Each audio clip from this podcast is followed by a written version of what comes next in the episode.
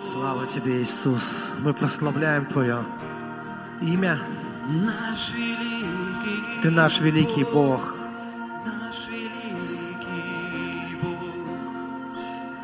Послушай, Он Твой великий Бог. Поэтому прикоснись к Нему сейчас. Поприветствуй Его в своем сердце. Ты знаешь, что Он не только великий, Он еще и близкий.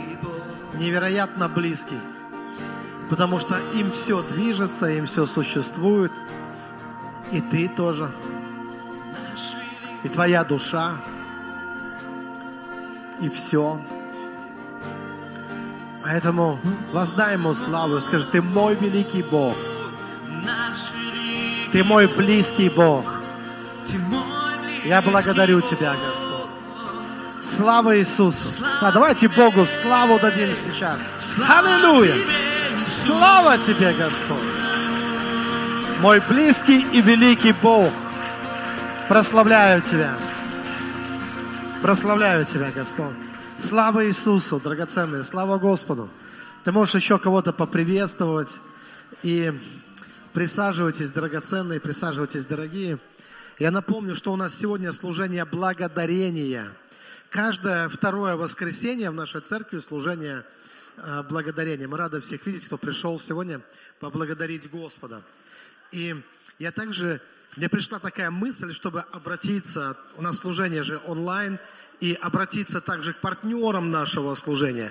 Потому что мы никогда не говорили им об этом, что каждое второе воскресенье в церкви Дом Божий в городе Великие Луки служение благодарения. И нам было бы очень приятно, э, в общем, сокращаю текст, вы можете слать свои пожертвования прямо в служение благодарения и благодарить за это служение, если оно вас касается, если оно приносит вам благословение, то вы можете быть благодарными. И каждое второе воскресенье месяца мы принимаем причастие, мы молимся за детей нашей церкви, и мы благодарим Бога за все то время, которое вот э, до этого дня, да, который мы прожили с, Бож- с Божьей помощью до этого дня. Поэтому сегодня у нас служение благодарения.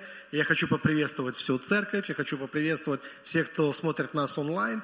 Также моя супруга, например, сегодня, да, она смотрит, приветствую да, онлайн э, с моей дочерью. И всех наших партнеров, которые тоже смотрят нас онлайн. И просто всех, кто смотрит нас. Хочу поприветствовать. И сегодня я хочу всех вовлечь вот в этот день благодарения. Просто чтобы быть благодарным Богу, это, это правильно. Это правильно. И было бы неправильным быть неблагодарным. Поэтому это просто возможность. Всегда надо быть, не только в один особый день, всегда нужно быть благодарным Богу.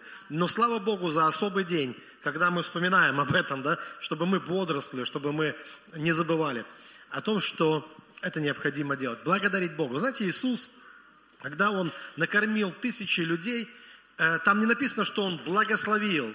Там написано, прежде всего, что Он благодарил. То есть Он он взял те небольшие хлеба, рыбы, что у него были, и он поблагодарил Бога.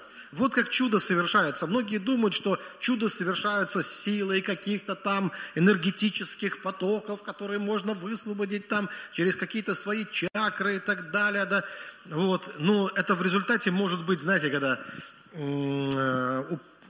у пушки дуло разорвало. Знаете, вот, может, вот такой эффект иногда.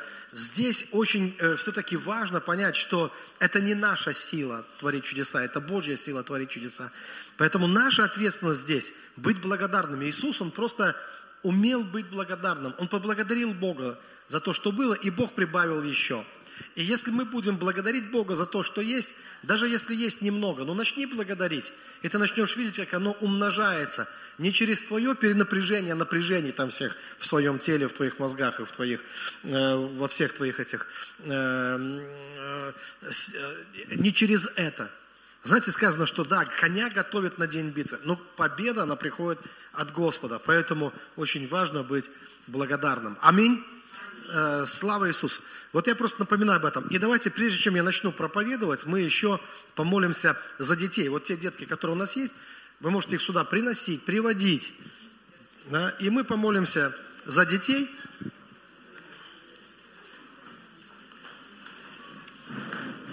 за всех деток, которые дома остались, тоже помолимся. Их много там еще по домам сидят. Пока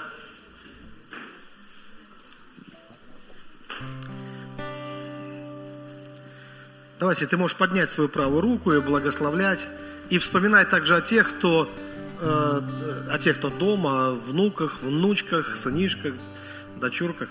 Господь, мы благодарим Тебя за наших детей, которых Ты дал нам. Мы призываем Твое святое имя. Мы призываем Тебя, Господь, и мы просим, чтобы Ты умножил дары, таланты их, те способности, которые Ты в них вложил. Пускай никакой дар не будет потерян, закопан. Господь, но помоги им реализовать э, тот потенциал, который Ты в них вложил. И сохрани их, сохрани их жизнь, здоровье, защити их от всякого зла, от жестокости, этого мира. Дай им сильный иммунитет против всякого зла. Пускай они выработают в себе сильный иммунитет с Божьей помощью, с Твоей помощью, Господь, чтобы они могли противостоять э, всему злу в этом мире. И были как звездочки на э, Господь, сияли как звезды в этом мире. Благослови их, Господь. Пускай всегда будет место для Тебя в их сердцах, в их душах.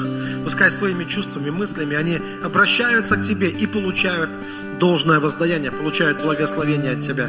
Во имя Господа Иисуса Христа мы молимся и мы благословляем во имя Иисуса. Аминь. Будьте благословенны, драгоценные. Можете идти на ваши места. А я сегодня хочу начать э, с... Э, со слов о победе. У меня и тема будет о победе тоже. Правда, не в Великой Отечественной, не во Второй мировой войне, не об этой победе я буду говорить.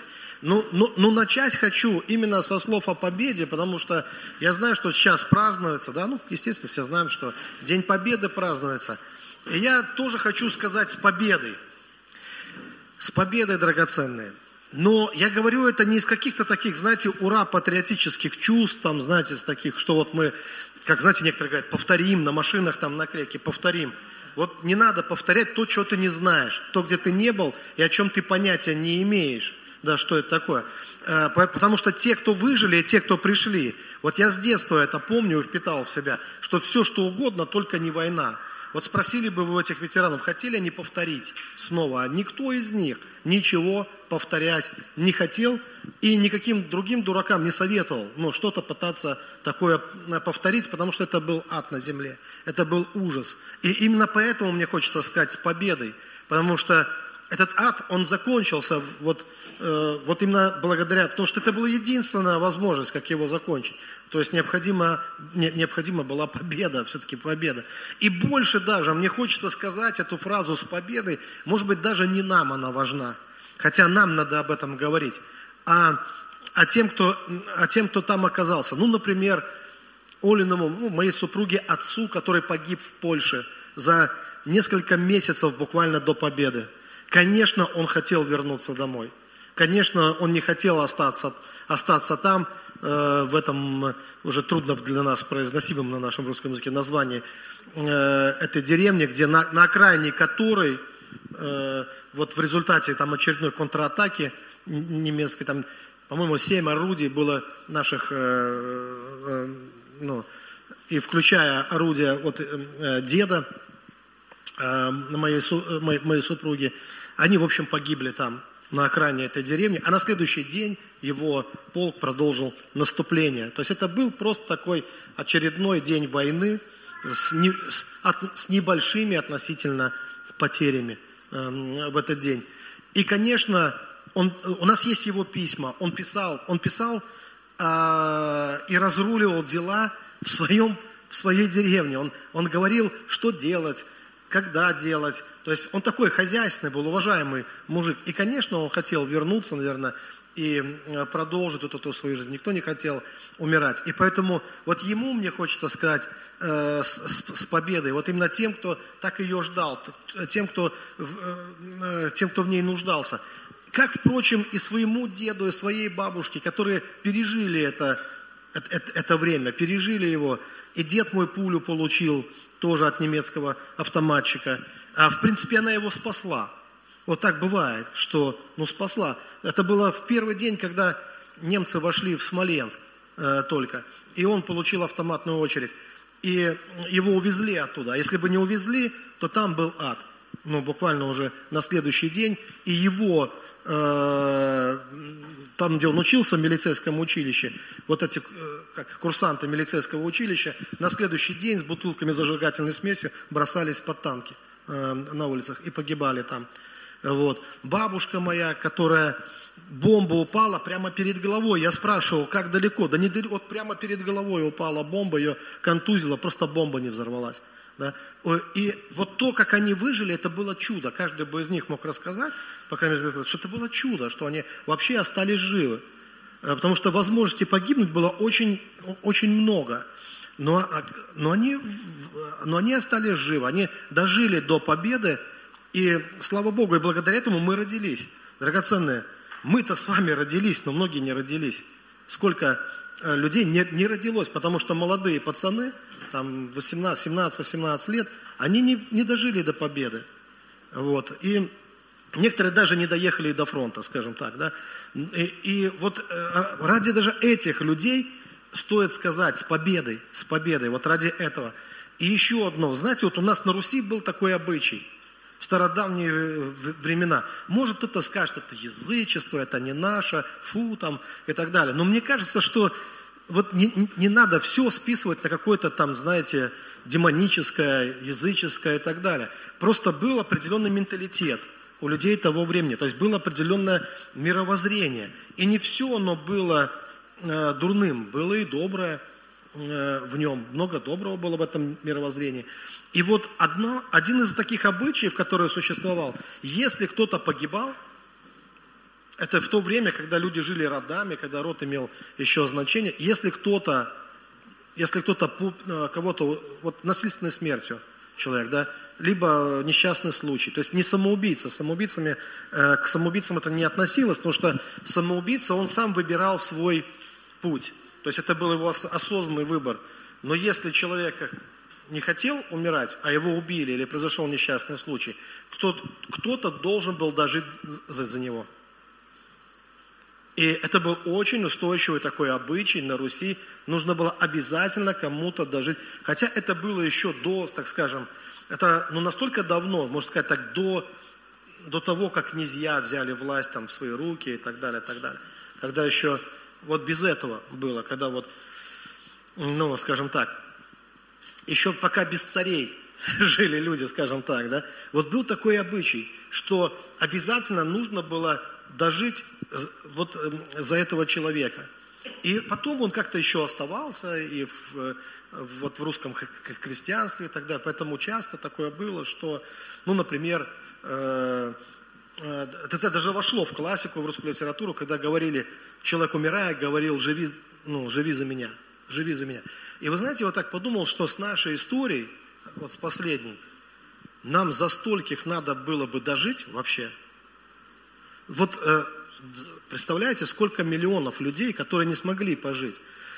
А вы скажете, а в чем ну, в этом смысл этого всего? Да мне кажется, что если бы современные люди вот жили в осознании, вот, вот это, такого мировоззрения, такой традиции, представляешь, у тебя вообще бы не было бы никакого шанса ходить в соплями, я имею в виду, вот, ну, жаловаться на жизнь, роптать постоянно, быть недовольным, потому что тот, кто в овшах, там весь в овшах, по, по пояс в грязи, э, э, в, в окопе, из которого он так и не вылез, вот проводил время, который там и остался, для него то, от чего ты впадаешь в депрессию, для него это было великое счастье, чтобы вот так бы пожить.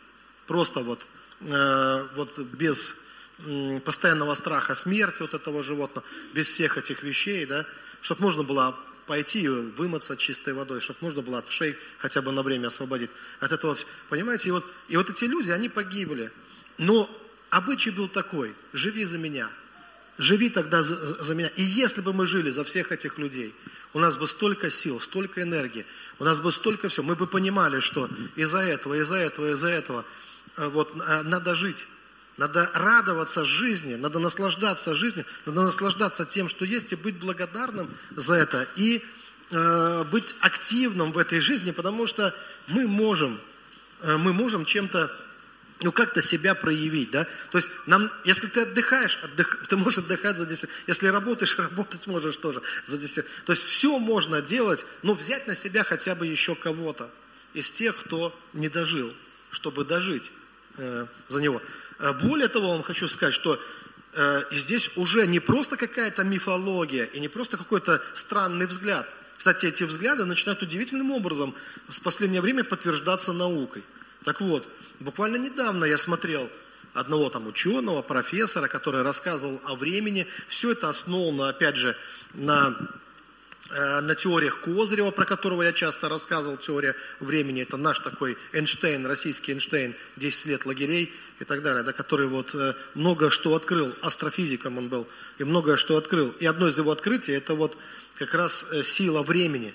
И он рассказывал, что когда что-то умирает – что-то умирает, даже вот растение, когда умирает, происходит выброс в физическом мире, выброс времени.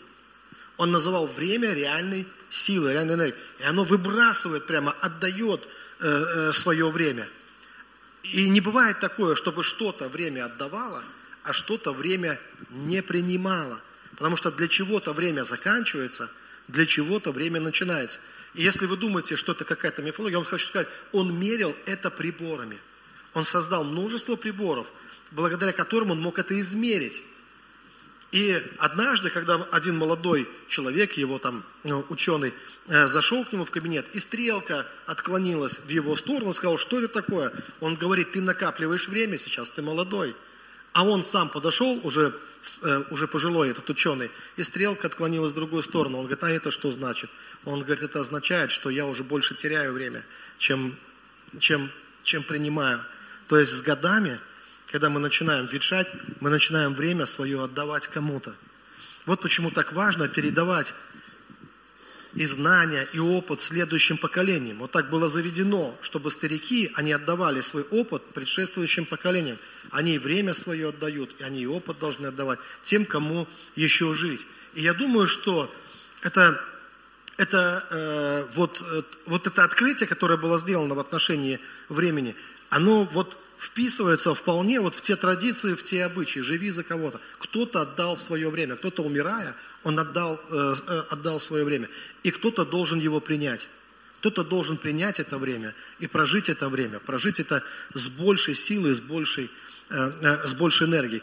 Хорошо, как бы это ни звучало, да, я это, я это сказал, Потому что вот это такие вещи, в которые я верю, я знаю об этом немножко больше, чем могу сказать, но это было бы целый семинар уже на, на, на эти темы. Поэтому остановлюсь на этом пока, как бы это ни звучало, снова хочу сказать.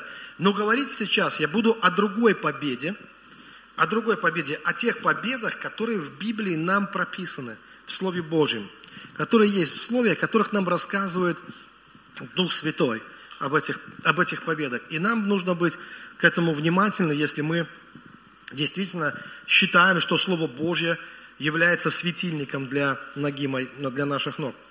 И вот Откровение, вторая глава, седьмой стих, здесь сказано, «Имеющий ухо да слышит, что Дух говорит церквям, побеждающему дам вкушать от древа жизни, которое посреди рая Божьего».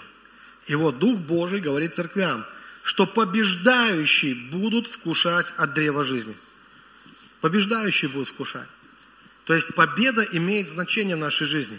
И нам с вами сегодня, вот в этот день, хорошо было бы разобраться, а что нам побеждать? Там же не только, кстати, я одно прочитал из Откровения, но в книге Откровений там о победе сказано несколько раз. И там сказано не только то, что будут вкушать, что хорошо от древа жизни, плоды.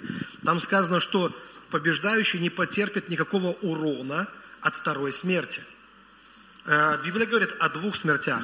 Первая смерть – это смерть, которая ожидает всех людей. Это, это расставание с телом. Хочешь ты или не хочешь, но все люди, они умирают. Некоторые хотят как-то это продлить.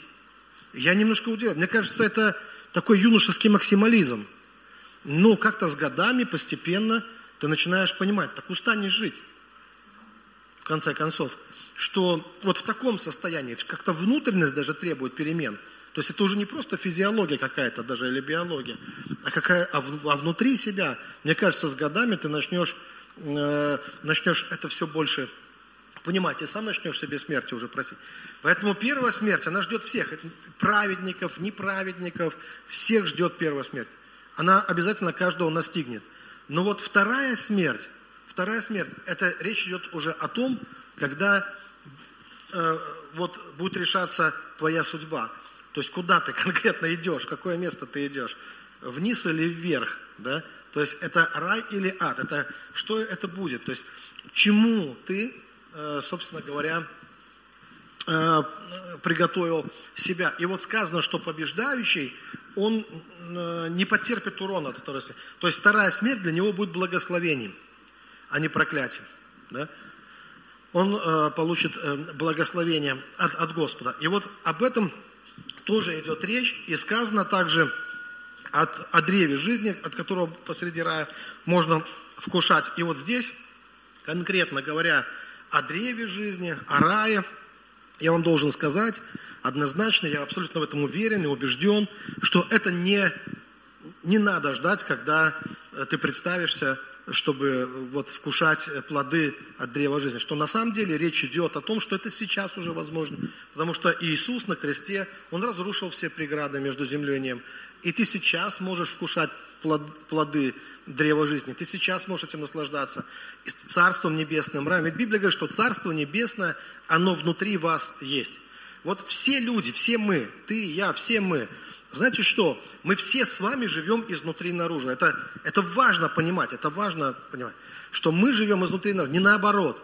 Потому что многие такие, знаете, вот у нас такая как метеозависимость, и вот мы думаем, что это мир на нас давит, и мы вот такие. Потому что вот результат вот этого давления, он как нас расплющило, вот такие мы и есть в этой жизни, да? Вот внешне оно нас давит. На самом же деле, правда жизни в том, если ты будешь внимательным к самому себе, то ты увидишь, что самое большое влияние, это ты именно оказываешь на мир, а не мир на тебя. Потому что ты живешь изнутри наружу всегда, а не наоборот. То есть именно от того, что ты там думаешь, какая твоя внутренняя мифология, история там и так далее, какая правда, вот, правда Божья или какая-то другая у тебя там своя появилась. То есть именно от этого зависит, зависит э, твоя жизнь. И человек из доброго сокровища сердца, сказано, выносит доброе, а из злого сокровища выносит злое. То есть мы все живем изнутри наружу. То есть вот каково наше мировоззрение, каково наше, вот какие мы внутри, вот это имеет значение. И что мы несем, или выносим. Да? От этого э, все зависит. И поэтому жить из... Есть возможность у нас жить из Царства. Жить из Царства Божьего, из рая. Если Царство Божье пришло внутрь себя, если ты принял его внутрь себя, если Царство Божье, Царство внутри тебя, тогда, живя изнутри наружу, ты будешь выносить богатство этого царства. Ты будешь выносить благословение этого царства. Его радость, его любовь, его искренность. Вот то, что наполняет это царство, ты будешь выносить. Вот почему важно, чтобы царство небесное, оно было внутри нас, внутри каждого из нас. Это имеет на самом деле просто колоссальное э, значение. Поэтому я еще раз хочу сказать, что нам не нужно ждать, когда мы представимся, и вот э, тогда э, вот ждет нас, нас райские врата, апостол Петр встретит, там еще что-то такое, да. Вот, вот не надо этого ждать, к тому же, я еще хочу сказать, что Смотрите, у нас в христианстве вот распространилось, вообще это не новость на самом деле, это, мне кажется, вот с самых ранних э, времен церкви, вот как-то так начало культивироваться и распространяться а, а, определенное такое мировоззрение, которое и присутствует среди некоторых христиан. Это такое, знаете, такая слава никчемности. Такая. Вот прославление своей собственной никчемности. Понятно то, что я пытаюсь сказать? Когда ты вот, я никто и ничто и, и ничего, короче. Не, как говорят, не пришей кобыли хвост. Да? И, ну ладно, такое состояние, как бы, ну бывает, в общем-то, у многих на самом деле. Помните, даже Господь говорит, много ли из вас мудрых, много ли из вас сильных и так далее. В общем-то, действительно Бог призвал никчемных. Он пришел к ним и сказал, что давай, то есть он, многие, которые стоят, даже притча есть такая, когда вышел нанять работников и подошел к никчемным, по сути, потому что всех наняли, этих даже не наняли. Сказал, вы что стоите? Говорит, никто нас не нанял. Он говорит, я вас нанимаю и следуйте за мной. То есть э, Бог, Он Бог человеколюбивый. Он никем не брезгует. Он открыт для всех, для любого человека. Но проблема здесь не в Боге, в другом. Проблема в людях. Дело в том, что когда никчемный начинает хвалиться своей никчемностью, начинает ее как-то религиозно оправдывать, свою никчемность, проблема в том, что он в ней остается. А Библия говорит о, о другом. Библия говорит о чем? Там сказано, что да, не мудрых избрал Господь, не сильных, но чтобы по, они посрамили потом своей мудростью мудрых, своей силой посрамили сильных. Вот для этого. То есть Бог все-таки как-то хочет увидеть какой-то результат, что эти люди, которые пришли к Нему, что они обновились, они изменились. И сказано, кто во Христе, тот новое творение. Слабый скажет, я силен. Вот о чем это. Но я, я, что я вижу? Слабый не говорит, я силен. Слабый говорит, я чмо, чмом был, чмом остался, и чмом остаюсь навсегда. И люди хвалятся своей, пропагандируют просто, ну как это, транслируют это, и как бы даже восхваляют свое ничтожество, свою, э, свою никчемность. И вот это, это уже болезнь, мне кажется. Это уже болезнь. Потому что да, мы знаем, что вот апостол Павел, на которого часто ссылаются, который там о себе тоже говорит часто в уничижительных таких терминах, да, помните, он есть у него такое, он все, что он считал за преимущество, помните, потом он говорит, все это ничто, и он понял однажды о себе, что он сам ничто, он понял, все, от всего этого он отказался, чтобы вот приобрести Христа. Но не думайте, что вот он ничто, остался ничто. Он просто осознал, Хотя, когда он осознал, что он ничто, он был ого-го уже. У него был карьерный рост, у него там вроде бы все нормально было вообще, да. К нему прислушивались там фарисеи, он был образованным человек, римский гражданин, ну много, может, знаете. Но он говорит, это все ничто, я все это почитал за ссор. Когда ты все начал считать за ссор, когда твои иллюзии развеялись, и ты понял, что все, что ты достиг, это мусор, на самом деле, ты понял, что ты ничто, да, хорошее начало. Но он же не остался этим ничто. И он дальше говорит, я стремлюсь к цели, к почести высшего звания во Христе Иисусе. И он настолько хотел э, соединиться со Христом, что он мог сказать, уже не я живу, а живет во мне Христос. И никто не скажет, что это ничто. Каждый понимает, что это все – Потому что Христос, о котором вы читаете, это тот, который держит семь звезд и который говорит, дана мне вся власть на небе и на земле. Это все, наполняющий все во всем, как сказано, бездна премудрости и богатства. Вот что он хотел познать. Бездну премудрости и богатства Христа. И найти себя в нем.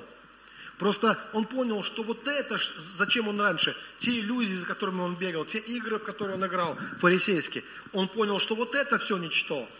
Но он нашелся э, снова во Христе, и он понял, вот с этого состояния ничтожности ему нужно во что-то вырасти, подняться. В полный возраст Христов. Полный возраст Христов, мужа совершенного, это не в ничто, это из ничего во что-то нужно перейти. И стать как Он, как Христос. Понимаете в чем? Но я то, что вижу, и это часто путают с благодатью. Такая философия или такая идея ничтожества. Знаете, вот она звучит э, вначале так позитивно, что Иисус все сделал за нас, что Иисус отдал себя, Он пролил свою кровь, Он все за нас сделал и так далее. То есть совершил как бы всю вот эту работу, и от нас как бы ничего не требуется.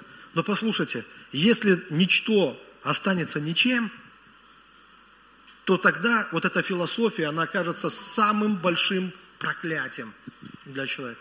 Если вдруг выяснится, что ты остался ничем, что ты поверил в свое ничтожество, начал его культивировать, а откуда это вообще берется? То есть человеку кажется, что мир такой сильный, мир так на тебя давит, конкуренция такая сильная, оказывается, в этом мире – что нечего и пытаться, что что ты можешь добиться, что все места уже заняты, что настолько все плотно в этом мире, что тебе и не залезть уже никуда, и не просунуться никуда. Понимаете, вот люди часто вот они вот именно с такими мыслями, да не думаю, что кто-то, кто э, говорит о своем ничтожестве, хочет быть этим ничтожеством. Как-то я уверен, что все-таки не хочет. Но смирился с ним и получил такое, в кавычках, откровение для себя и все, и знаете, вроде бы так позитивно смотрится, но в том аспекте, что показывают на Бога, говорят, я ничто, но вот Бог все. Но Бог все, а я ничто. Как бы, да. Ну вот все Бог. Так звучит как бы духовно, кажется, да? Но знаете, здесь заложена такая бомба вот в это мировоззрение. Послушай, если вот это ничто, ты начнешь так вот в этом оставаться, так в это верить и так в этом жить, то есть огромный шанс, что будут проблемы и в вечности. Потом дальше. Также. И то, что я вижу в Писании, знаете, что когда Бог говорит, что побеждающий будет вкушать, вот, вот это все опровергает, переворачивает всю вот эту теологию ничтожества. Если в Библии Иисус говорит, сам Иисус говорит, что побеждающий наследует все, что побеждающий будет вкушать плоды то это говорит о том, что нельзя оставаться ничем. Нельзя верить в это, в свое ничто. Даже если при этом ты говоришь, Бог, все, Бог, все, все, Бог, все, Бог, Бог меня спасет, Бог все сделает, я ничто, я ничто, я ничто, я ничто. Но для кого сказано, что побеждающий, и что он должен побеждать? Как прежде всего не свое собственное ничтожество. Ведь для того Бог и призвал его, чтобы он избавился от, от этого своего ничтожества. Чтобы тот, кто был никем, чтобы он мог кем-то стать. И для этого необходимо будет побеждать. И дело-то в том, что вот эта философия, она, которая хороша, может быть, в начале, на, на, на той ступени, когда снимает такое напряжение человека, да, то есть человек напряженно барахтается в этом мире, и здесь вдруг он слышит о том, что Христос все совершил. Аллилуйя, слава Иисусу, ты ничто. Ну, Христос все, аллилуйя, расслабились. Да, как бы здорово вроде бы, ну, ну и слава Богу.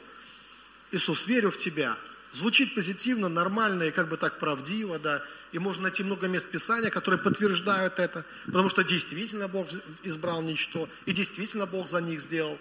Прошел 90% пути. Дальше. Или там можем сказать все. Но дальше, смотрите, если вот это ничто не начнет во Христе, веруя в Христа, как-то подниматься, как-то подниматься, прилагая усилия все-таки – и все-таки сказано, что Царство Небесное усилием берется, то, то дальше остальная часть Писания, остальная часть откровений, которые говорят, о чем они там говорят, о победах, о том, что нужно побеждать, о том, что нужно вот это все, что кто бежит на ресталище, помните там, как апостол я бегу так, не бью так, чтобы бить воздух, я бегу так, чтобы получить награду, стремлюсь, достигаю и так далее, побеждающий наследие вот эти все местописания, это уже для кого? Это для тех, кто был ничем, но ты пришел к Богу, ты доверился Ему, и ты, водимый Духом Божьим, должен как-то начать возрастать, должен как-то начать подниматься, усиливаться. Вот о чем идет речь. Но если я останусь в позиции, что я ничем был, ничто и есть, и это моя религия – то тогда возникает такой важный вопрос, к которому я подвожу сейчас к этому вопросу. Как же тогда Бог проявится через тебя? Поймите, если я делаю шаг назад, и я говорю, вот Бог, Он совершенный, и вот я, такое вечное чмо, как брат мой, например, там мы уроды купаться пришли, как бы, ну вот есть Господь, все вопросы к Нему. И если я остаюсь в такой позиции пожизненно, то возникает вопрос, как вот этому великому Богу проявиться через тебя? Как Он может через тебя тогда проявиться. Бога не смущает, причем твои слабости. Его смущает отказ. Отказ от того, чтобы позволить Богу проявиться. И, но когда мы, что такое вера? Это когда мы позволяем Богу, тому, кто вначале воспринимается нами как внешний персонаж по отношению к нам, мы позволяем Ему проявиться через нас. То есть, когда Его силы, Его любовь, Его, скажем так, страсти, у Бога есть тоже свои страсти, э, когда Его э, мудрость, когда вот это все Его начинает проявляться через нас. Оно в нас, Он в нас, Бог в нас. И тогда слабый скажет, я силен. Силен верой в Бога, силен силой Божьей. Свят Его святостью, чист Его чистотой, наполнен Его силой, наполнен Его духом – Напол... Но наполнен кто-то должен быть. Зачем Иисусу, помните, он говорит, он дунул и говорит, примите Духа Святого. Надо тогда, ну, если у тебя философия ничтожества, тебе нельзя дышать, когда дышит Бог. То есть, понимаете, вдруг вдохнешь. То есть, а как же ты тогда останешься ничтожеством? Бог говорит, прими духа. Вы примите силу, когда сойдет на воздух.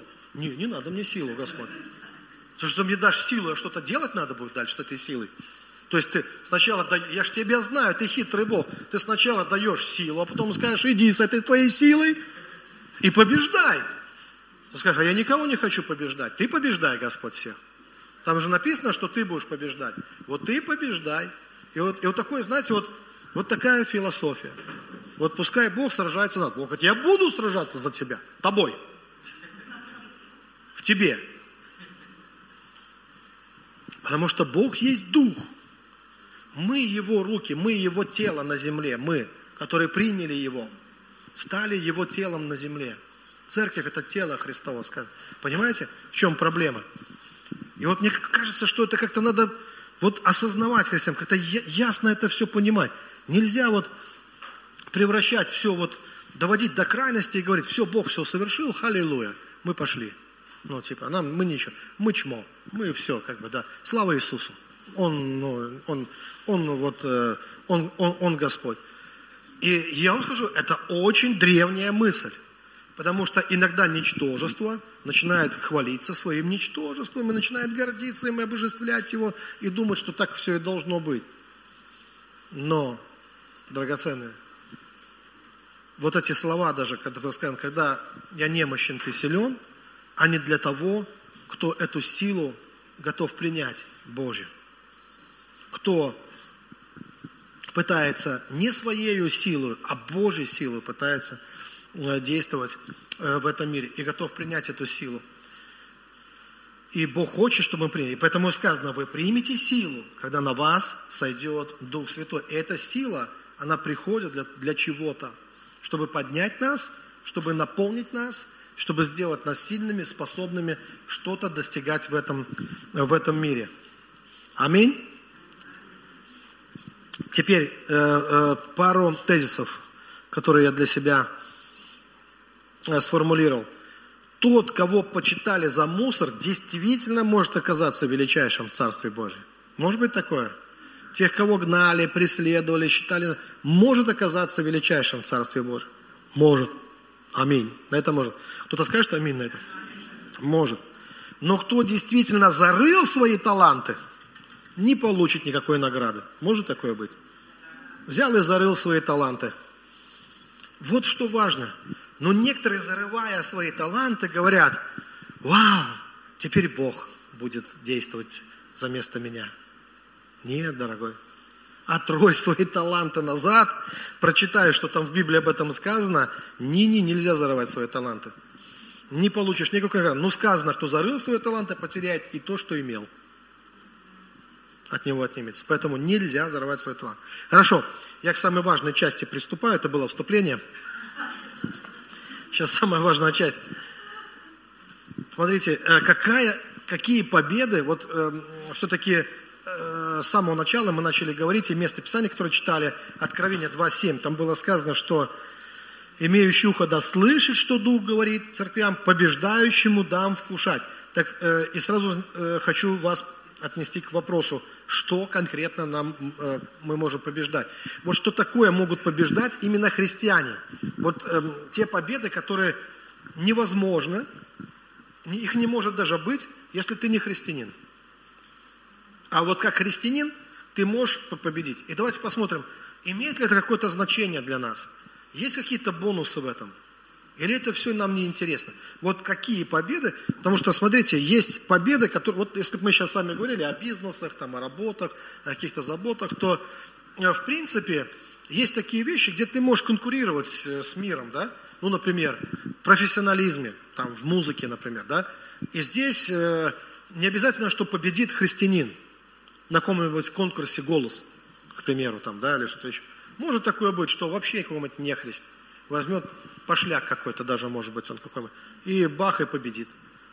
Или там еще что-то. То есть поймите, что вот есть такие вещи, где, э, ну, победе, ну, где наши достижения или достижения в светском мире, или совершенно в мирском мире, где В принципе, мы можем конкурировать вполне, э, вполне на равных или, может быть, даже и не можем конкурировать пока что еще э, с некоторыми людьми.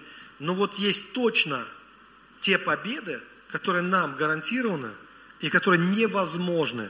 Какой бы человек не был э, высоко образованный, какой бы человек не был специалист там, в, в, в своем деле и так далее. Но есть победы, которые ему не, да, не будут даны до тех пор, пока он не поменяется. Пока он э, не осознает и не придет э, к Иисусу Христу. И что это за победа? Вот об этих победах я хочу с вами поговорить. Первая победа – это победа над миром, над самим миром, над его злом, над мировоззрением, в плену которого находятся многие люди. Человек может быть талантливым музыкантом, он может быть профессором, он может быть ученым, он может быть кем угодно. Но он при этом, если он является жертвой, скажем так, мирского мировоззрения, то в его семье, в его э, бизнесе, в его служении, чему бы он там ни служил, да, потому что служат и в армии, и актеры, и еще кто-то, да, и служители там искусства и так далее. Послушайте, во всем этом будет печать мира. Вот на всем этом будет прослеживаться печать мира. Похоть плоти, похоть очей, помните, гордость житейская. Вот все будет проходить вот красной нитью там. И поэтому Иисус сказал, не любите мира, не то, что... И, и конечно, э, этот человек, он будет э, в плену иллюзий, в плену мирских иллюзий. Вот чтобы освободиться от этого плена иллюзий, надо принять другое слово. Это Слово Божье. Это а, слово, это то, что формирует твое мировоззрение. То, как ты смотришь на мир. Смотришь ли ты глазами Бога, то есть ты смотришь через призму Божьего Слова, или ты смотришь мирскими глазами на мир. Причем, послушайте внимательно, под мирским, вот э, что важно, мирское это не значит планетарное, то есть мирское это не земное, это приземленное. Есть земное, а есть приземленное. Вот надо понимать, что планета, на которой мы живем, планету создал не дьявол. Кто из вас знает? Планету, оказывается, сотворил Господь. И мы все с вами планетяне. Я надеюсь. Или есть инопланетяне какие-то еще среди нас, да? Вот. Вот мы, без планеты мы не живем. Мы земляне. А каждый из нас, мы земляне. Не надо этого стесняться. Я землянин. Я не инопланетянин. Я землянин. И я без земли, как и вы, не могу жить без земли. Нет, ну без огорода могу прожить. Но вот без земли, в принципе, без планеты, на которой же, вот э, не пробовал даже. И не хочу пробовать. Да? Вот так, если бы запустили там на ракете в космос, сказали, иди куда хочешь. Дверь открыли бы, да? Иди гуляй, сказали, живи где хочешь. Вот. Я думаю, не выжил бы. Очень долго там, да? Без кислорода, без э, всего, без почвы под ногами. Поэтому мы все земляне. И Бог сотворил землю в своем собственном вкусе. И когда Он сотворил землю, Он сказал, хорошо. Поэтому быть землянином, это тоже хорошо. И Он дал власть нам над землей. Бог, между прочим, да. То есть мы цари на этой земле. Образ и подобие Бога. Но вот что такое мирское? Это когда они не прославили Бога как Бога и осуетились, Помните, что И вот тогда Бог придал им различным похотям. И они начали делать непотребство. То есть вот это мирское мировоззрение. Мирское мировоззрение такое. Когда человек оскотинивается, когда в Библии сказано, они как бессловесные животные, водимые природы, там, созданные на уловление и так далее, истребляются. То есть это когда человек, вот, вот эм, он живет эм, не водимый Духом Божьим, не своим Создателем, а он вот в какой, ну, если говорить более точно, более детально, я сейчас часто об этом говорю, но всегда есть у меня такое вот сопротивление внутри, поймут ли меня люди или нет, когда я говорю об этом. Я каждый раз, ну, привыкайте, повторяю это слово, что мы рождаемся в какую-то мифологию. Именно не в реальность мы рождаемся какую-то, а в мифологию. То есть с самого детства тебя приучают, что есть что. Что есть. И если ты впитал в себя философию ничтожества, то это тоже часто очень идет с детства, когда, например, учительница где-то в классе говорит, все будете проститутками, или там в тюрьме будет, там, и так далее, или ничего из тебя хорошего не получится. Да? Или когда мама там, она отчитывает ребенка, говорит, вот ты бестолковая. Вот я в поезде как-то видел, она там варежку или что-то там не одела, что говорит, или забыла варежки совать. Вот ты бестолковая, объясняет ребенку. Вот, знаете, вот не орет на нее. Вот, если бы она покричала, было бы, знаете, еще, было бы легче. Не орет. Убедительно очень, когда тебе спокойным голосом. На тебя даже не кричат. М, Просто говорят, ты бестолковая. говорят. Вот ты бестолковая. Вот видела там такого-то мужика? И он бестолковый. Да, он бестолковый. И ты бестолковая. И еще сравнила с каким-то алкоголиком. Я думаю, какое у нее будущее? Она впитывает с самого детства, что она бестолковая. Уже просто вот это все. Понимаете, вот она, вот откуда бер- берется ничтожество в конечном итоге. Да? Оно вклад, потом всю жизнь она будет бороться, ходить к психологам, не знаю, в церковь, еще куда-то, свечки, чтобы ее излечили от ее бестолковости. Которой на самом деле никогда не было в реальности никакой бестолковости. Это мифология, это миф, который, в который ее погрузили. Она всегда была нормальной. Она родилась уже такой хорошей. Но родилась принцессой, дочерью великого царя, но она не знает об этом. И если никто не расскажет, никогда не узнает. Поэтому первая победа – это победа над миром, над его мировоззрением, вот над этим, над ложью, над э, иллюзиями этого мира. И здесь сказано, 1 Иоанна, 5 глава, 4 стих. «Ибо всякий, рожденный от Бога, побеждает мир, и сия есть победа, победившая мир, вера наша». То есть нам нужно верить, получается. А, а вера – это, между прочим, уверенность в невидимом и осуществление ожидаемого. То есть ты можешь даже и не видеть этого. То есть ты можешь быть настолько убежден, что ты бестолковый. Но вера говорит о том, что твой папа работает Богом. И что ты никакой не бестолковый, что ты образ и подобие Бога. И тебе нужно в это поверить просто. И как поверишь, так и будешь жить. Знаете, почему фараон такие сооружения строил? Сейчас, кстати, сомневаются, что это гробница вообще для фараона. Говорят, ни одного фараона в пирамидах не нашли. Там для чего-то другого, наверное, используют. Но не важно для чего. Важно то, что они такие вещи отбабахали, что современные люди говорят, боги строили, наверное, какие-то. Да он действительно думал, что он Бог. Он поверил, что он Бог, фараон. Представляете? И дал жару вообще. Ну, так- такие ну, построили. И до сих пор загадка. Загадка, загадка. Наверное, больше всего в интернете смотрите, загадка, загадка, загадка, загадка. Это же написано разгадано, потом опять прочитайте загадка, ничего не разгадано. Вот. э, Итак, это первая победа. Вторая победа. Это победа, также доступная тем, кто верит в Иисуса Христа. Это победа над грехами. А что такое грехи на самом деле? Как не следствие мирского мировоззрения и мирских иллюзий. Это следствие мирского мира. То есть грех говорит об одном, то есть вся сила греха в мировоззрении. Потому что никто ничего такого не сделает, ни лжи никакой не сотворит, ни лукавства, ни в похоти, ни в многое другое. Это, откуда это все берется? Это вот это уже внутренняя убежденность практически, что какие-то вещи неправильные, иногда правильно. Когда никто не видит правильно. Ну, к примеру. Понимаете? То есть грех, сила греха в этом. В том, что вот мировоззрение мирское, оно где-то остается. Где-то остается. То есть до конца не переработ, не- нету полного отказа от этого мировоззрения. Практически полный отказ от мирского мировоззрения означает в Библии смерть для этого мира. И означает, что ты уже не от мира сего. Иисус говорит, я от вышних, вы от нижних. И, он, и потом, когда его ученики научились, он сказал, и вы не от мира сего. И э, происходит отказ. Отказ от того, что этот мир навязывает, от того образа жизни, от того образа мыслей, который он тебе навязывает. Ты выходишь из игры этого мира, ты выходишь из тех мифов, которые сложились э, в, этом, э, в, в этом мире, которые соответствуют вот этому времени, там, поколению. И ты, ты не живешь в их времени. Вы знаете, что у древних считалось и, э, и в Израиле, да и в других народах, э, из самых древнейших времен, э, о времени считал, что есть разное время.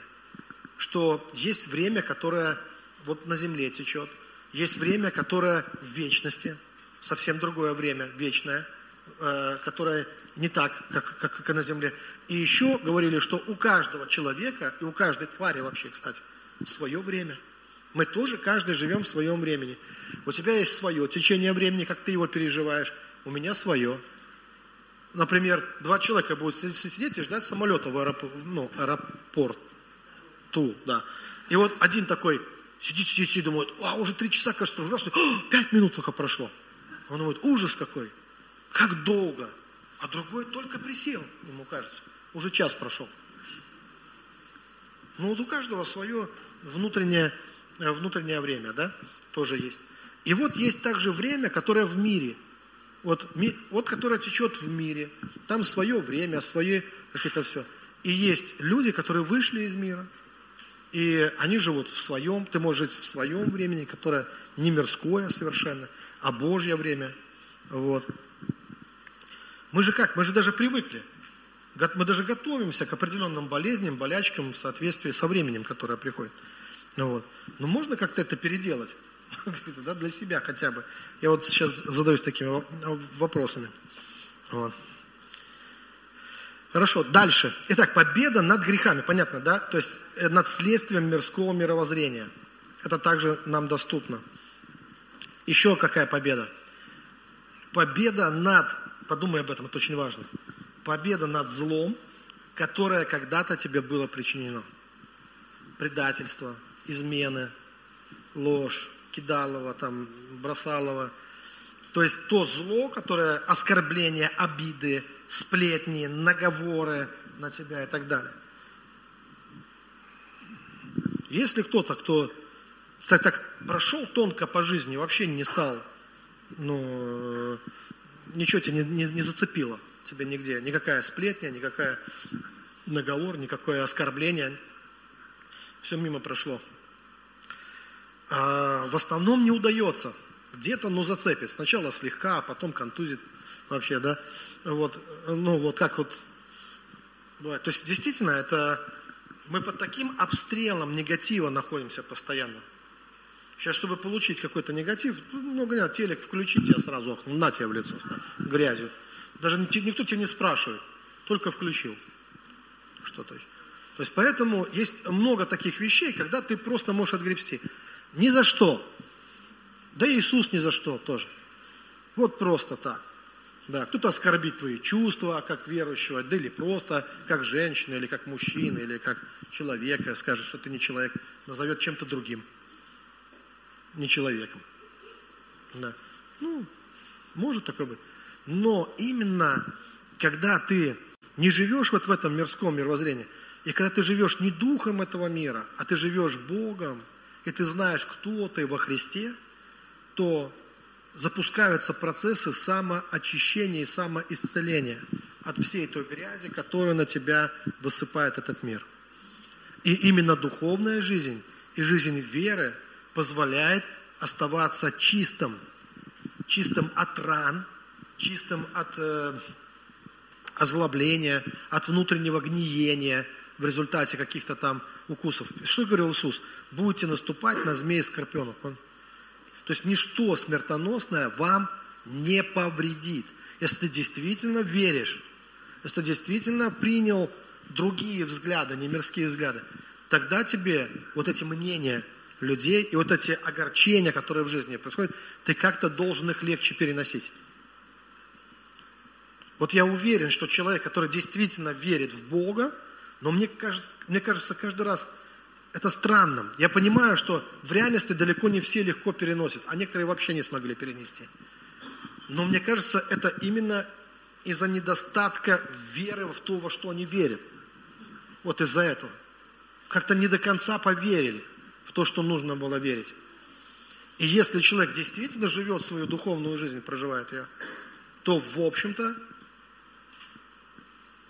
у него есть этот щит веры, который должен угасить все раскаленные стрелы лукавого. Все там написано. Значит, все. А что значит щит?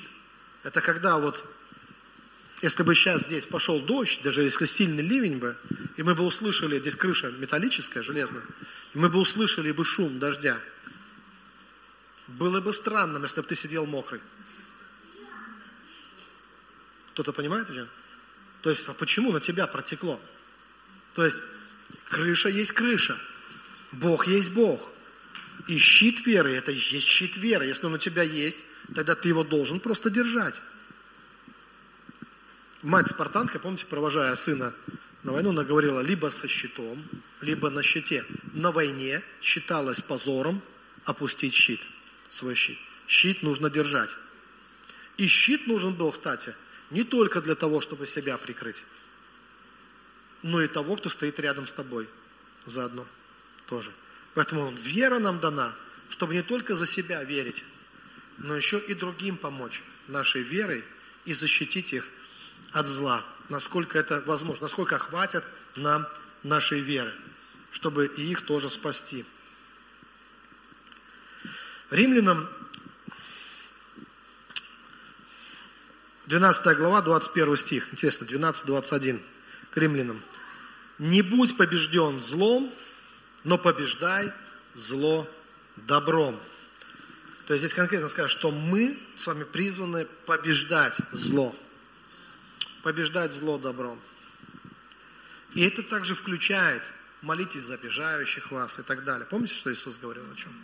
То есть, когда ты не отвечаешь злом на зло, ты совершаешь великую победу в этот момент. Иисус с креста не кругался, не кричал, не проклинал никого.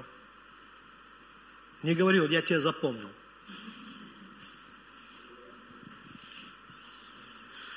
Он сказал, прости их, Господи.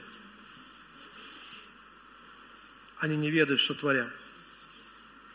Он побеждал зло добром. И ему дано имя превыше всех имен. Драгоценное. Поэтому эта победа над злом, которая совершается, она как раз вот в христианской теологии, в христианском духе, она как раз в духе Христовом совершается. Вот что важно. Я хочу, чтобы вы задумались об этом. Насколько успешно ты побеждаешь то зло, которое было причинено тебе. Которое, те раны, обиды, которые, огорчения, которые э, причиняли тебе. Знаете, есть такая проблема в наше время, это, это приписывать свои косяки кому-то. Чаще всего родителям приписываются. Меня неправильно воспитывали, меня мама в детстве уронила, там еще что-то там, знаете, вот. Ну вот это все. Или меня не ценили в детстве. Мне постоянно говорили, что я гадость там какая, или что я там э, недолугий там, или еще Послушайте, когда ты ребенок, ну подросток, это еще, ну, можно понять. Но когда ты взрослый человек, знаете, чем взрослый от ребенка отличается? Он берет ответственность свою жизнь на себя. И ты не можешь уже сказать, что тебе мама там сказала, не сказала, что сделал, что папа. Ты уже самостоятельная личность. И твои косяки, это уже давно твои косяки, а не мамины с папиной. Вот что важно понимать. То есть уже не, не на кого уже, уже, уже валить. Все, детство кончилось, детство прошло. Поэтому необходимо взять ответственность на свою жизнь и показать, на что ты способен.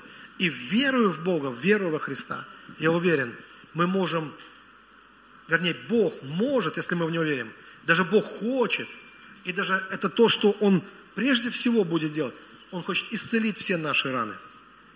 Все наши раны прошлого, все наши вот эти Э, косяки, чтобы бремя греха упало с наших плеч, чтобы вся эта тяжесть, чтобы всякое, свернем себя всякое бремя, сказано. Вот всякое бремя, все, что нас прежде напрягало, сейчас уже не должно напрягать, потому что Иисус Господь.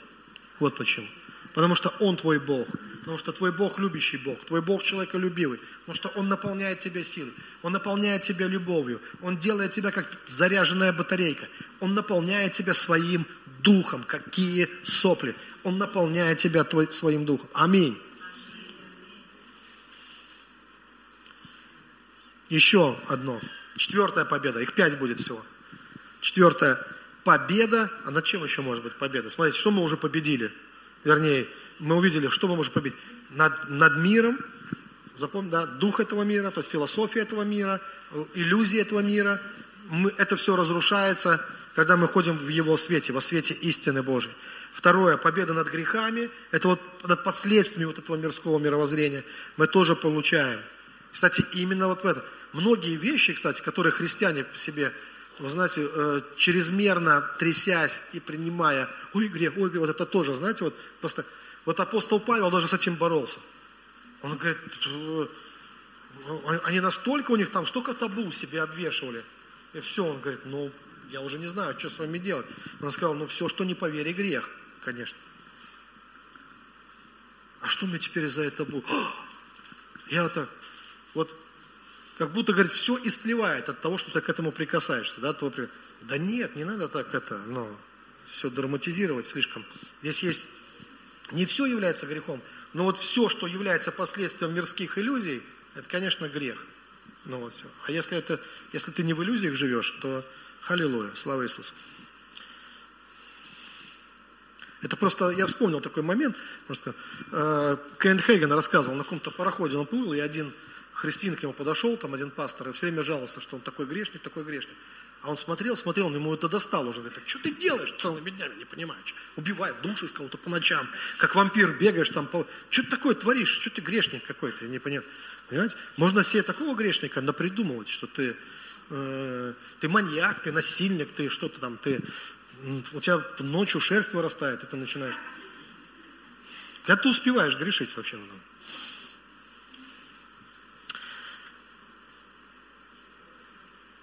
Еще одна победа. Четвертая. Победа над духами зла и духами лжи. Здесь мы уже говорим не просто о каких-то мировоззрениях. Духи, они есть, они проявляются в невидимом мире, и они давят. То есть э, это те силы, бесовские силы, которые пытаются себя навязывать. Такое есть понятие, как наитие, воздействие духов из духовного мира. Они тебя ночью могут мозги компасировать, ты можешь уснуть праведником, ночью такого увидеть во сне, проснуться и сказать, что это было. Да? И в любой роли можешь себя увидеть там. Или жертвой чего-то, или еще. То есть есть духи, которые пытаются воздействовать и днем, и ночью, через других людей и так далее. Когда ты, например, сидите, нормально общаетесь, зашел кто-то с духами своими, да, и все замолчали и сказали, можно мы домой пойдем? Ну как? Сказали, сидеть. Такой, ты такой, сижу, все. все. Вот, понимаете, вот тоже духи могут воздействовать. Ну, чьи-то духи могут воздействовать. Но твои духи, ангелы, они всегда сильнее должны быть. Аминь. То есть, если ты в Духе Божьем ходишь, тогда контролирующие духи, духи Изавели, духи еще какие-то там, какие там, они лжеотцовства какого-то навязанного тебе, или еще что-то они не должны на тебя влиять. То есть, в принципе, ты просто в эти игры не играешь. Ты их просто видишь, какие духи действуют, это говоришь, это ну, мимо меня. Все, то есть, я, эти духи на меня не влияют. Аминь. Я в эти игрушки не играю. Потому что люди пытаются транслировать иногда, даже не понимая того, и начинают навязывать какие-то свою игру тебе. И там игра каких-то, тонкая игра каких-то духов получается а она работает только на тех, кто их не видит, кто абсолютно слеп. Кто, поэтому все-таки да, развлечение духов важен. Все-таки важно спрашивать, с какой целью, какой дух пытается на тебя делать. Что тебе страшно стало? Тебе должно быть страшно вообще в этот момент или нет? Или должно быть страшно другому кому-то? Понимаете? То есть ты, надо же давать, ты же чувствуешь. То есть в действии духов, мы сейчас не говорим о каком-то, что там э, вскочил и начал какой-то беспредел. Мы говорим о том, что ты реально ощущаешь. Вот ты сидел, все нормально, было спокойно. И вдруг похолодело в сердце. Мандраж начался, страшно стало. Что-то, что-то значит, есть какое-то воздействие, правильно, происходит. Чего оно произошло с тобой? Чего ты испугался? Почему вдруг это пришло в твою жизнь? И вот тогда, когда ты понимаешь, что ты христианин, и те, кто с тобой, их больше, тот, кто с тобой, это больше того, кто в этом мире, тогда ты должен восстать внутри себя, призвать имя Бога и разрушить контроль над своей жизнью. Всякий контроль. И Бог дает нам победу над духами зла. И никто не должен контролировать твою свободную душу. Она в руках Бога, твоих и Бога находится. Аминь. И еще одна победа. А, да, кстати, вот это место я должен прочитать вам Ефесян, Ефесянам 6.16. Вообще число 6 к деньгам. И там сказано, а наипаче всего возьмите щит веры, которым можете угасить все раскаленные стрелы. Аминь. Щит веры. Мы говорили об этом сегодня. И пятое, еще одна победа, последняя и самая важная победа, которую сегодня хочу сказать. Это победа над смертью. Вот все, что мы говорили над собой, кстати говоря. Вот все, что до этого было, все было над собой. Потому что это ты боишься, если ты боишься. Это ты дрожишь, если ты дрожишь. Но надо избавляться от этих всех вещей. Помните, я рассказывал, для меня это стало показательным примером. Да простит меня эта добрая женщина. Я столько про нее рассказал, не называя ее имени. Пускай она меня простит. Это ну пасторская болезнь. Мы все равно кого-то спали. Мы себя палим. Сами постоянно на каждом служении что-то про себя рассказываем. Тоже. Сегодня хотел рассказать, не стал. А про кого-то расскажу все равно. И ничего не сделать уже, ну, понимаете. Когда идет женщина, она, ну, вся дрожит. Скажите, я правильно, я неправильно, вот я правильно. Я говорю, вы почему дрожите? Что вы себе сейчас придумали? Вы идете, вот этот человек идет, говорит, и знаете, вот для кого-то Андрей Лукьянов, там, там пастор Андрей, там, помазанник, знаете, такое все. И человек уменьшился. И я тут чмо, иду, помазанника беспокою. Я говорю, да это ж вы себе придумываете вообще. Это вообще к реальности никакого отношения нет. Вы сами себе придумываете. Я вас пугаю, что ли? Я не пугаю, вы сами себя пугаете. Сами пугаете. Вы выдумаете что-то внутри себя и боитесь потом. Это, это относится ко всем начальникам, к властям. А Понимаете, многие, они говорят, иди, ну, предложи там тебе какое-то интересное предложение. Я не, никогда, я не пойду никогда. Не, ни за что. Вы идите. А что ты испугался? Или надо поздравить кого-то с чем-то. Не, я не буду, я, я боюсь. Но ведь боишься самого себя. Больше некого бояться. Потому что все, что ты выдумал, это твои бои. А на самом деле, они, все остальные люди такие же, как и ты. Да? И здесь очень важно как-то научить людей, чтобы они, не, ну, кому-то и выгодно, чтобы его боялись. Сам создает такое, пугает. Но это работает только на тех, кто играет в эту игру. А как только оказывается кто-то, кто не боится, ты что делаешь? Ты свою игру э, в Супермена прекращаешь. Да? Ты можешь забрать себе Д'Артаньяна, кого хочешь там, да, ну, в принципе, но, но это работает только с теми, с кем работает, кто вот ведется на эти э, психологические манипуляции. А есть люди, которые не ведутся, им все равно какой цирк ты устроил. Да? И тогда с такими людьми, о счастье, ты можешь стать собой. Вернуться в себя. А вообще лучше из себя и не выходить никогда. На самом деле. И будет тебе счастье. Просто будь собой. И никого никогда не бойся. Если уж мы и смерти бояться не должны, потому что это тоже тот враг, который побеждается, кстати, тоже победа на смерть. Смерть, где твое, помните?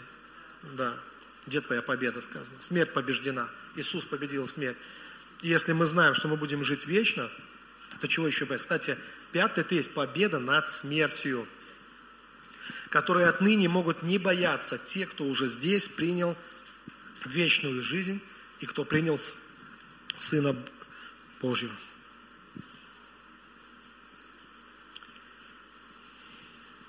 И хотел прочитать место из Писания и завершить этим.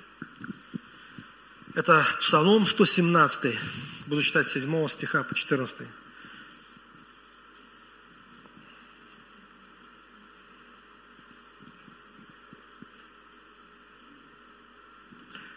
Все народы окружили меня, но именем Господним я не сложил их.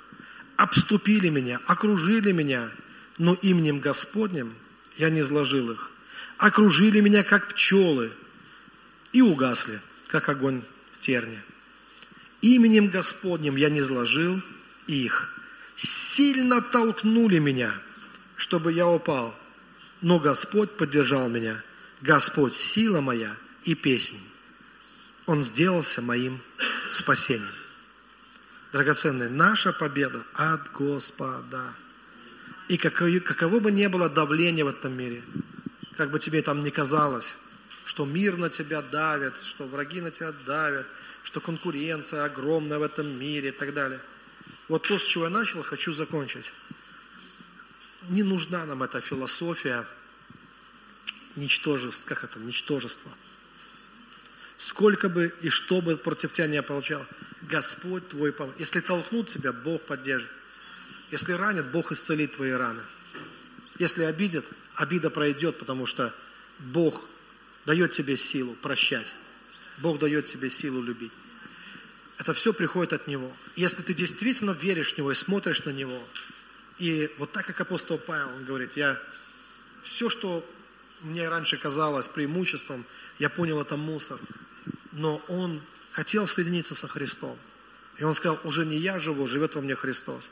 Тогда какие обиды, какие раны, какие там разочарования, что это может нас остановить, что-то или нет. Да все это должно сыпаться от нас, просто вот отскакивать от нас. Потому что мы в Духе Христовом. Мы в Духе Христовом. И это наша величайшая победа, что Христос в нас, упование славы. Это великая победа, это триумфальное шествие Иисуса Христа по этой земле. Оно совершается сейчас, оно может совершаться прямо твоими ногами, в тебе, если Бог с тобой. Если Бог за тебя, чего бояться? Аминь. Итак, вот сегодня, в этот День Победы, так хотелось поговорить о победах, о достойных победах, о славных победах. Не о каком там ура-патриотизме, не о каких там фанатичных каких-то там вещах, не о политике, ни о чем, а о той действительно важной победе, которую может совершить каждая личность для себя, благодаря завоеваниям креста, благодаря своей вере в Иисуса Христа. Пять важнейших побед. Предлагаю вам об этом поразмышлять. Ну и мы сейчас встанем, будем молиться, и у нас еще святое причастие будет. Когда мы будем принимать святое причастие, мы также сделаем, наверное, пожертвования, да, сейчас, Алиса, ты выйдешь, то что... Аллилуйя. Просто призови имя Божье, скажи, драгоценный Господь. Если, может такое быть, конечно, что мы не во всем еще совершенны, мы не достигли там, может быть, всего сразу. Но никто нам не мешает, никто нас не хватает за ноги, чтобы мы не начали что-то достигать в своей жизни. Подумай о тех фронтах, о тех передовых, которые сейчас есть в твоей душе. И примирись с Господом сегодня. Примирись с Богом. С Богом у нас должен быть мир. И пускай Бог даст тебе силы противостать всякому злу, которое пришло, чтобы разрушить тебя, чтобы связать тебя, чтобы поработить тебя, чтобы опутать тебя. Не будь рабом зла. Призови имя Бога и исповедуй Его победу. Скажи, Господь, Ты даешь мне победу. Ты даешь мне победу. Знаете, сказано, да, что коня приготовляют на день битвы, но победа от Господа. Ну, коня приготовляют, а победа от Господа. И поэтому скажи, Господь, я буду готовить себя. Я верю, что победа приходит от Тебя. Но пускай у тебя будет твердое намерение противостать всякому злу, всякому уничижению ложному, противостать обидчивости, не обидам. Обидам ты не можешь, обиды будут. То есть люди будут причинять обиды. Но твоя обидчивость, вот что твой враг, чем что твой враг. Не будь обидчивым, не будь злопамятным, не будь злорадостным, не будь э, подверженным этому злу. Подними свой щит веры. Будут ранить, но ты не будешь кровоточить этими ранами, ты не будешь ночью не спать из-за того, что кто-то пытается причинить зло. Почему это должно уничтожать тебя? Ведь Бог дает нам победу. И мы всегда можем противостать этому злу, потому что мы знаем, что тот, кто в нас, больше того, кто в мире. И прямо сейчас это уже пора делать. Это нужно делать, если, если ты уже заболел ранами, если ты уже заболел печалью, если ты уже заболел цинизмом, если ты уже заболел какой-нибудь депрессией, и ничего не хочется делать, и, не, и нету сил, и постоянная усталость. Послушай, наш Господь, в котором мы верим, это другая жизнь. Это другая жизнь совершенно. Мирское мировоззрение прямо и навязывает тебе, что ты должен быть морально опущенным, больным, растрепанным внутри, развязанным. Но это не Бог, это не Его Слово. Его Слово припоясывает тебя поясом истины. Его Слово одевает на тебя броню праведности и шлем спасения. оно дает тебе щит веры. Оно вкладывает в твои руки меч, Слово Божье, и обувает тебя в обувь благовестника. И вот так, как Библия говорит, встань как царь, припаяшься мечом своим, как сказано в псалмах, выйди. Ведь ты помазник, ты дитя Божье, чадо, возлюбленное чадо Бога. Его сила наполняет тебя. Он дает тебе вечное прощение, вечную любовь.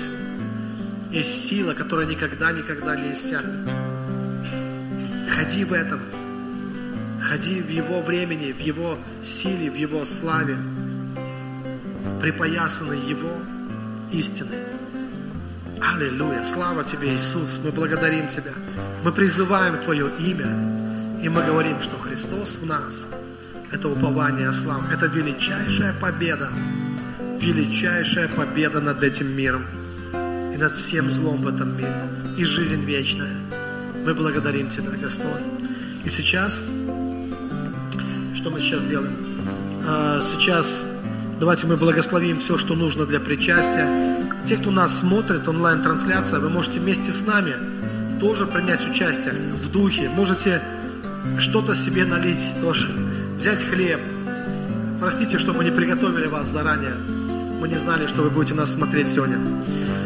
И э, давайте приготовимся к причастию, и мы приломим хлеб, и будем вкушать плоды виноградной лозы, и соединимся с Богом в, одном, в одной вере, в одной любви. Драгоценный Господь, мы благодарим Тебя за Твою вечную любовь.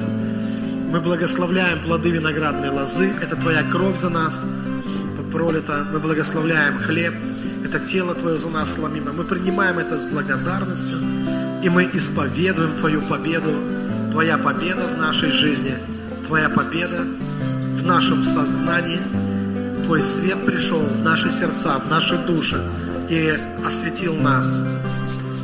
Ты прогнал тьму, и пришел Твой свет. Мы благодарим Тебя.